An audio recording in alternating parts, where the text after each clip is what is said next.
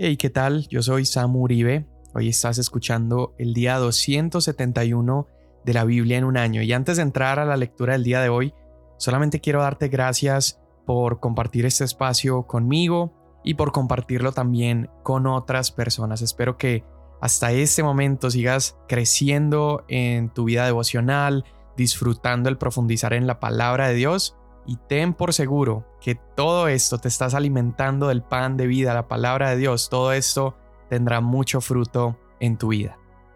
Hoy vamos a estar leyendo Juan capítulos 5 y 6 y el Salmo 115. Juan 5.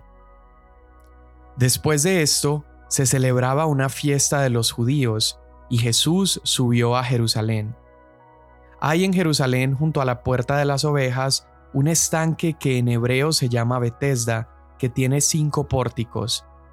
En estos estaba en el suelo una multitud de enfermos, ciegos, cojos y paralíticos que esperaban el movimiento del agua, porque un ángel del Señor descendía de vez en cuando al estanque y agitaba el agua, y el primero que descendía al estanque después del movimiento del agua quedaba curado de cualquier enfermedad que tuviera.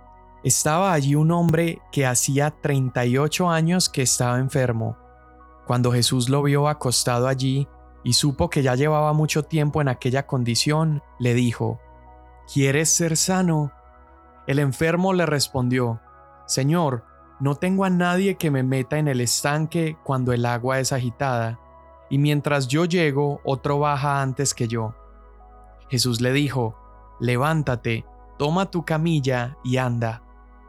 Al instante el hombre quedó sano y tomó su camilla y comenzó a andar. Pero aquel día era día de reposo, por eso los judíos decían al que había sido sanado, es día de reposo y no te es permitido cargar tu camilla. Pero él les respondió, el mismo que me sanó me dijo, toma tu camilla y anda. Le preguntaron, ¿quién es el hombre que te dijo, toma tu camilla y anda? Pero el que había sido sanado no sabía quién era, porque Jesús, sin que se dieran cuenta, se había apartado de la multitud que estaba en aquel lugar. Después de esto, Jesús lo halló en el templo y le dijo, Mira, has sido sanado, no peques más para que no te suceda algo peor. El hombre se fue y dijo a los judíos que Jesús era el que lo había sanado.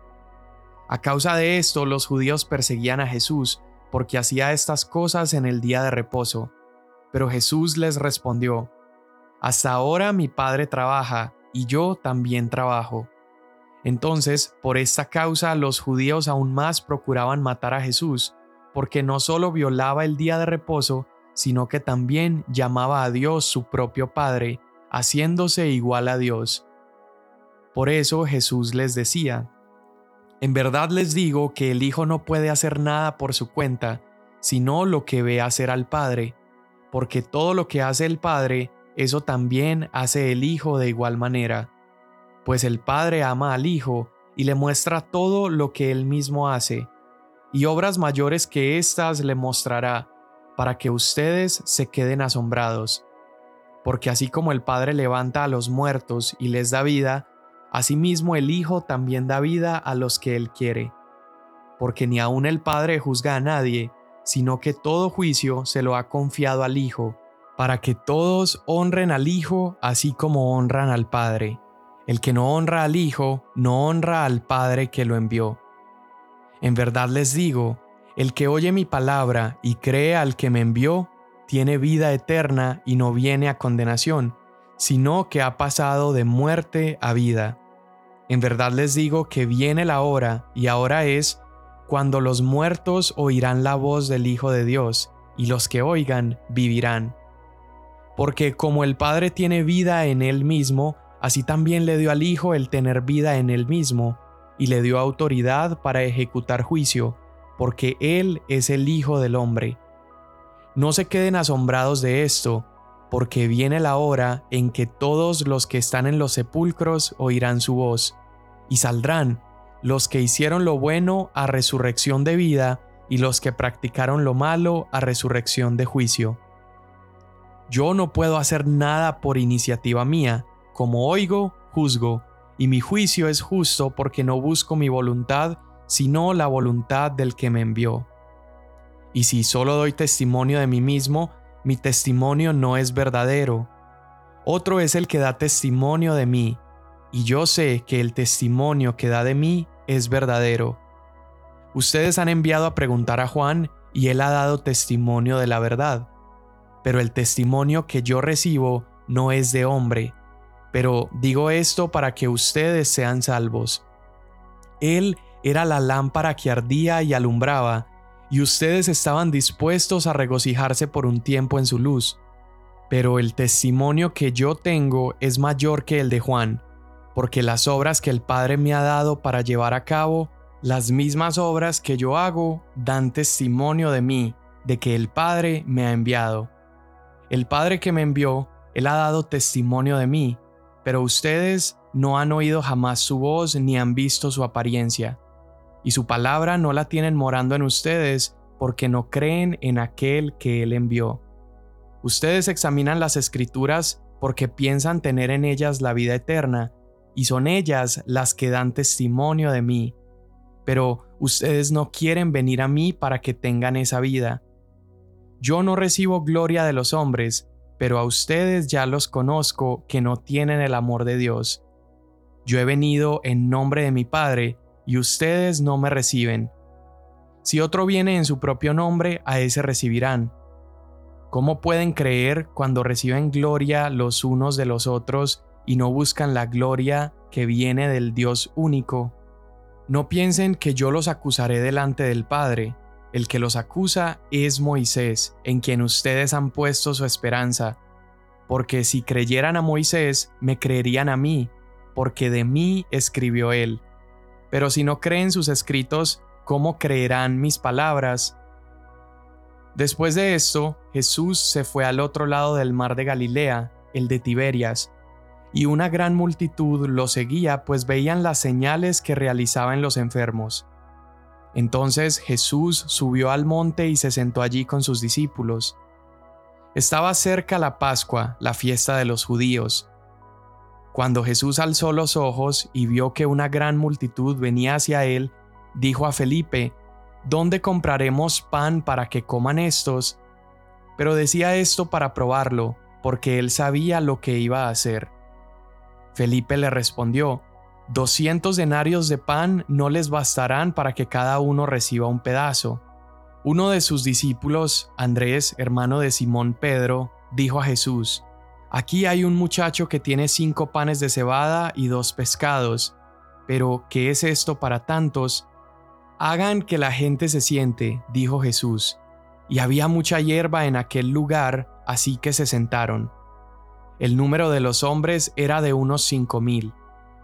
Entonces Jesús tomó los panes y habiendo dado gracias los repartió a los que estaban sentados y lo mismo hizo con los pescados, dándoles todo lo que querían.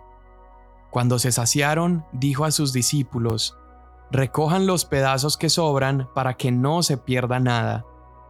Ellos los recogieron y llenaron doce cestas con los pedazos de los cinco panes de cebada que sobraron a los que habían comido.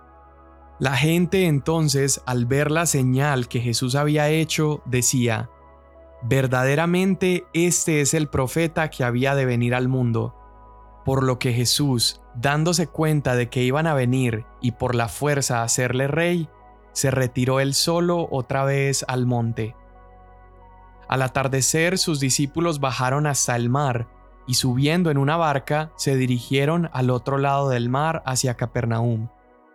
Ya había oscurecido y Jesús todavía no había venido a donde ellos estaban y el mar estaba agitado porque soplaba un fuerte viento.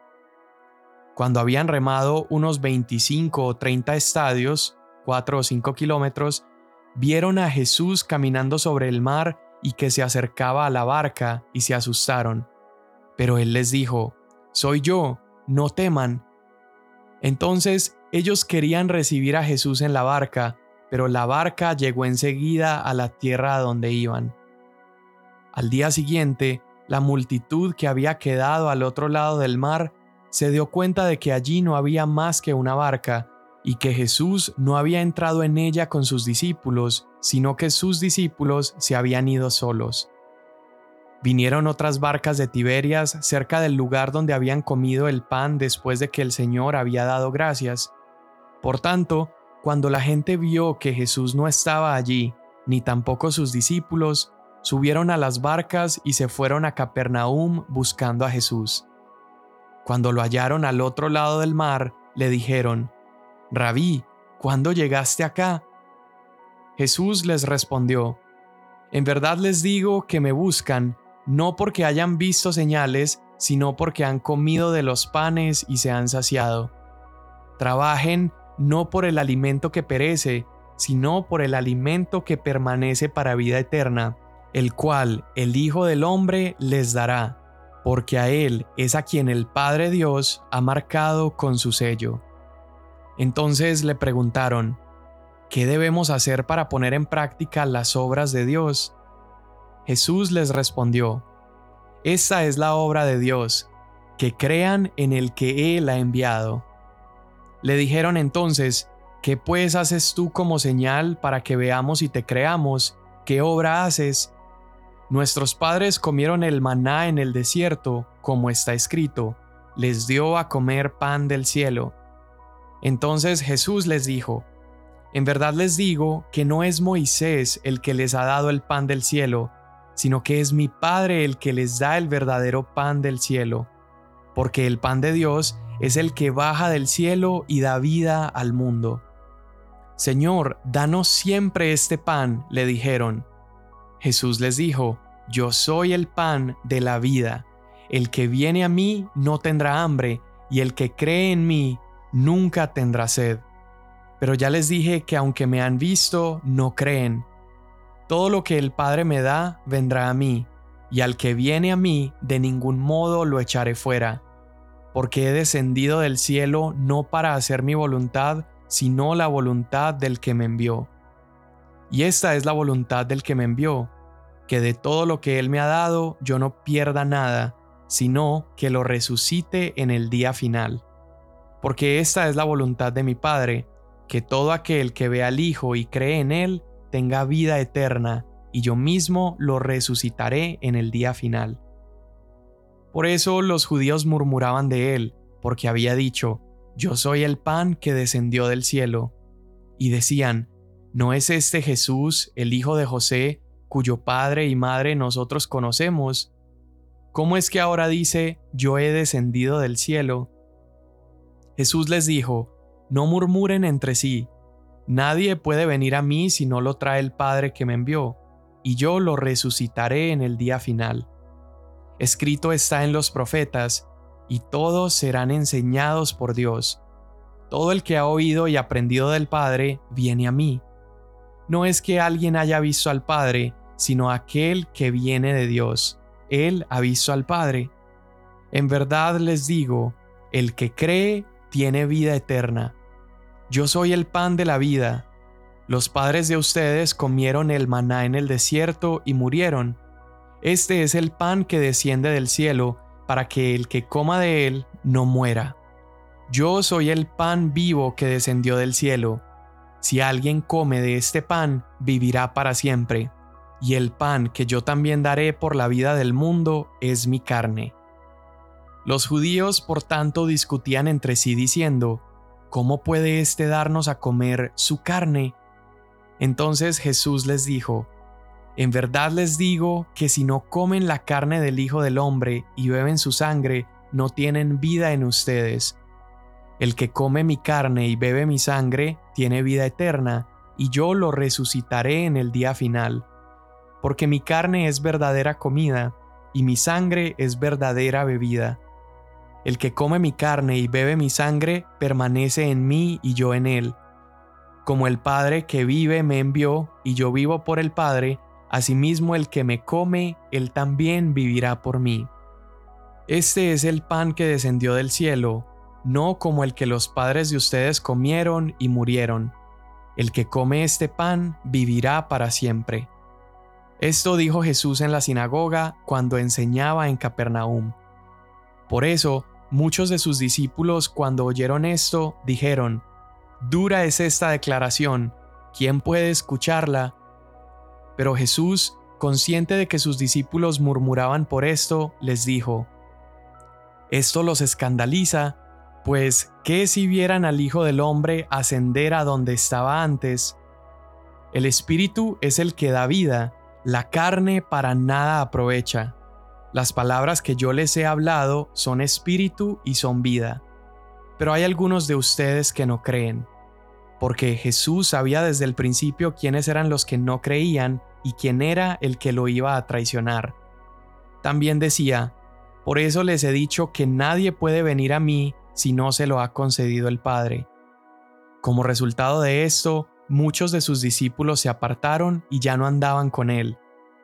Entonces Jesús dijo a los doce discípulos, ¿acaso también ustedes quieren irse? Simón Pedro le respondió, Señor, ¿a quién iremos? Tú tienes palabras de vida eterna.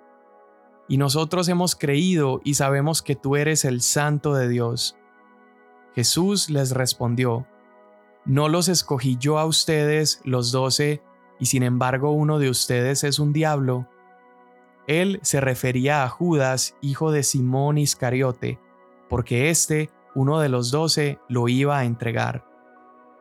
Salmo 115 No a nosotros, Señor, no a nosotros, sino a tu nombre da gloria, por tu misericordia, por tu fidelidad. Porque han de decir las naciones, ¿dónde está ahora su Dios? Nuestro Dios está en los cielos, Él hace lo que le place. Los ídolos de ellos son plata y oro, obra de manos de hombre. Tienen boca y no hablan, tienen ojos y no ven, tienen oídos y no oyen, tienen nariz y no huelen, tienen manos y no tocan, tienen pies y no caminan, no emiten sonido alguno con su garganta. Se volverán como ellos los que los hacen, y todos los que en ellos confían. Oh Israel, confía en el Señor, Él es tu ayuda y tu escudo. Oh casa de Aarón, confíen ustedes en el Señor, Él es su ayuda y su escudo. Los que temen al Señor, confíen en el Señor, Él es su ayuda y su escudo. El Señor se ha acordado de nosotros, Él nos bendecirá, bendecirá a la casa de Israel, bendecirá a la casa de Aarón. Él bendecirá a los que temen al Señor, tanto a pequeños como a grandes. El Señor los prospere a ustedes y a sus hijos. Benditos sean del Señor que hizo los cielos y la tierra. Los cielos son los cielos del Señor, pero la tierra la ha dado a los hijos de los hombres. Los muertos no alaban al Señor, ni ninguno de los que descienden al silencio. Pero nosotros Bendeciremos al Señor desde ahora y para siempre. Aleluya. Amén. Uf, qué buenas historias leímos el día de hoy en Juan 5 y 6. Primero leemos la historia del estanque de Bethesda, donde está este hombre que es paralítico, tiene 38 años en esa condición. Y yo quiero que veas cuánta superstición, cuánta, aún podríamos decir, cuánta mala teología y mira comparado a esto, cuánta misericordia de Jesús. Aún después de que el hombre ha sido sanado, mira que le preguntan quién lo sanó y él no tenía ni idea quién era Jesús. Este hombre probablemente por su condición nunca había entrado en la sinagoga, nunca había leído un rollo de la escritura, no conocía nada acerca de Jesús y aún así se convierte en el receptor de un milagro tan impresionante de parte Jesús. Esta es la gracia de nuestro Dios. Jesús sana a un hombre, incluso a un hombre con ignorancia bíblica. Y esto me encanta porque nos ayuda a enmarcar súper bien la salvación. La salvación, al igual que la sanidad que este hombre recibe, nosotros no la ganamos, ¿sí? Nosotros no la obtenemos por nada que hacemos. Nuestra salvación o las bendiciones de Dios no vienen por conocimiento, ¿sí? Muchas personas hemos creído que para ser salvos necesitamos conocer ciertas doctrinas o necesitamos leer los libros que escribieron ciertos autores o afiliarnos con las doctrinas o las creencias de algunos hombres de Dios. Pero este paralítico en el estanque de Bethesda nos demuestra que nuestra fe no, no, no se trata de gnosticismo, no es, no es salvación por conocimiento, ¿sí? La salvación es un regalo de Dios. Y asimismo este hombre recibe su sanidad como un regalo en el día de reposo. Es interesante porque Jesús como todopoderoso, él podía hacer los milagros de domingo a viernes, pero él escogía días como el sábado porque también quería enseñarnos eh, acerca del reposo que él viene a traer de parte de Dios. Y precisamente en esta ocasión, a Jesús lo están acusando de romper el sábado. Y la respuesta de Jesús es decir que él solamente está siguiendo el, el, ejemplo de su padre. Su padre siempre está trabajando y por lo tanto él también lo hace. Aquí la enseñanza que él nos da es, él nos está mostrando que él es completamente dependiente de Dios y Jesús camina en completa sintonía con los deseos y las acciones del Padre Celestial. Y acá tenemos esta increíble conversación acerca de Jesús, acerca de la vida que Él viene a dar, acerca de la salvación, acerca de la resurrección de los muertos. Sí, es una conversación tan rica esta que está teniendo Jesús. Y allí Él demuestra que hay tres personas que dan testimonio sobre Él. Juan el Bautista, Dios el Padre y Moisés.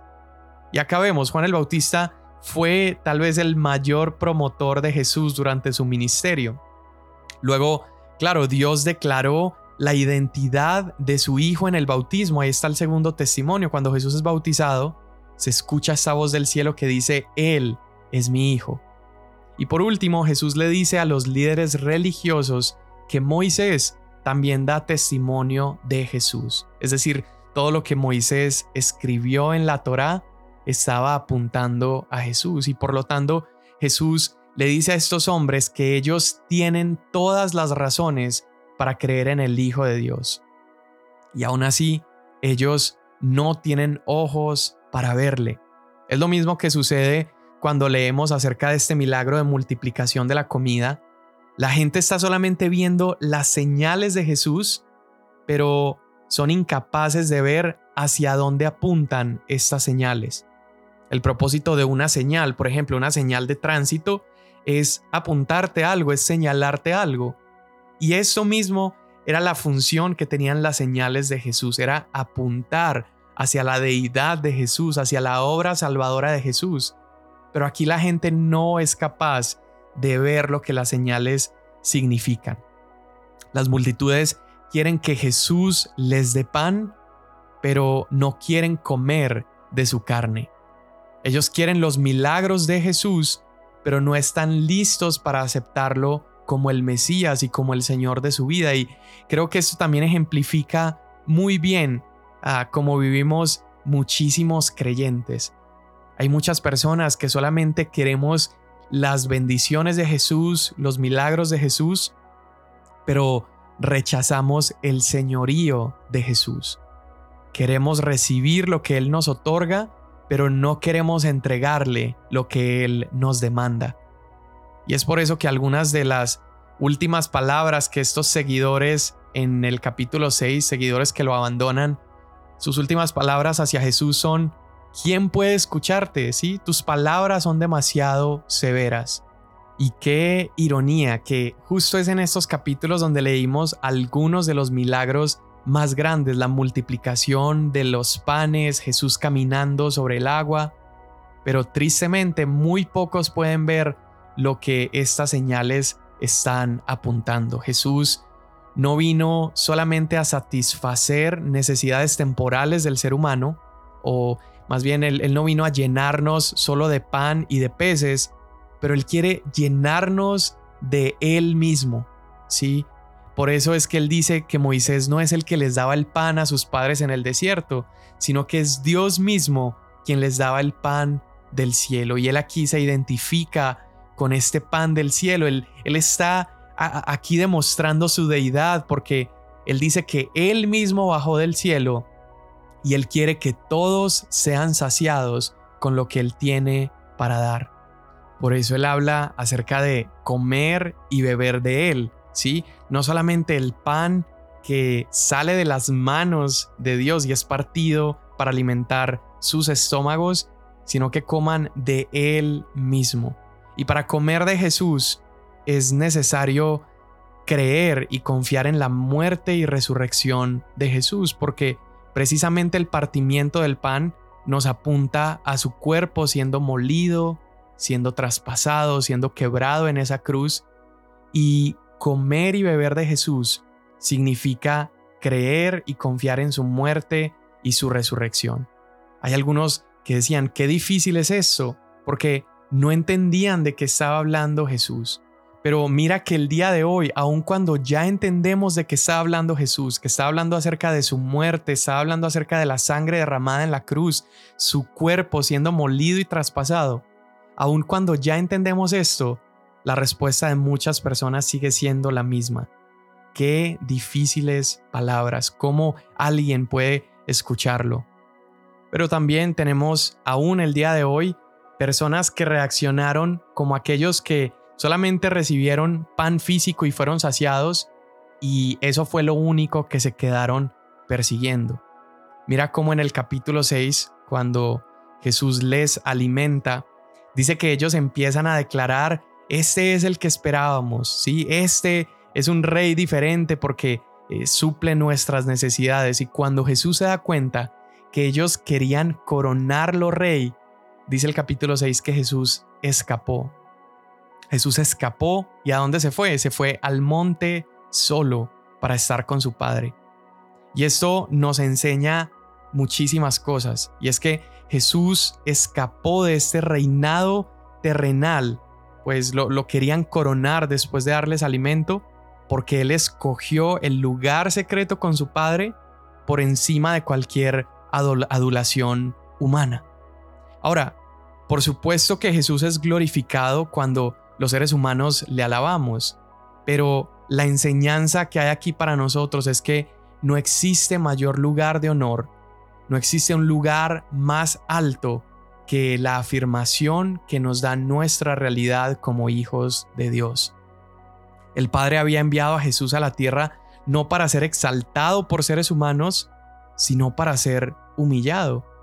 Y fue precisamente esa humillación y esa obediencia del Hijo que, como dice Filipenses capítulo 2, que él tomó naturaleza de siervo y se hizo obediente hasta la muerte, fue esa obediencia la que hizo que el Padre ahora lo haya exaltado hacia el lugar más alto. Y ese trono donde hoy Jesús está sentado es absolutamente más alto y más honorable que cualquier trono terrenal. Ese es también el mayor lugar, lugar de exaltación para nosotros, es la presencia de nuestro Padre y la afirmación que recibimos de Él. Mira que cuando Jesús no satisfizo las expectativas de estas personas que solamente querían verle como un rey a su beneficio, entonces comenzaron a abandonar a Jesús. Y entonces Jesús le pregunta a sus discípulos, ¿será que ustedes también me quieren dejar? Y, ve qué lindas las palabras de Pedro. Pedro le dice, Señor, ¿a dónde más iremos? Solamente tú tienes palabras de vida. Sabes, yo quiero estar pleno y satisfecho con las palabras de vida que salen de la boca de Jesús, más que estar satisfecho con las bendiciones de Jesús, con los tesoros que puedo encontrar en el reino de Dios. Yo quiero estar satisfecho con las palabras de vida que salen de Jesús. Jesús es nuestro pan de vida y cuando comemos de ese pan, Él quita toda hambre, Él quita todo anhelo y todo deseo que hay en nuestro corazón por algo más. Y, cualquiera que come de Él, cualquiera que bebe de Él, cualquiera que pone su mirada en Jesús y cree en Él, dice la escritura que esa persona tiene vida eterna. Cuando comemos y bebemos de Él, recibimos una promesa hermosa que nada más en el mundo nos puede prometer, y es que seremos levantados de los muertos, así como Él mismo lo fue. Señor, hoy te damos gracias porque tú eres nuestro pan de vida. Tú eres aquel que calma toda ansiedad y toda necesidad que hay en nuestros corazones. Todo apetito por aplausos humanos son saciados cuando reconocemos que en ti y en tu presencia tenemos un mayor lugar de honra. Te doy gracias en el nombre de Jesús. Amén. Mañana nos vemos.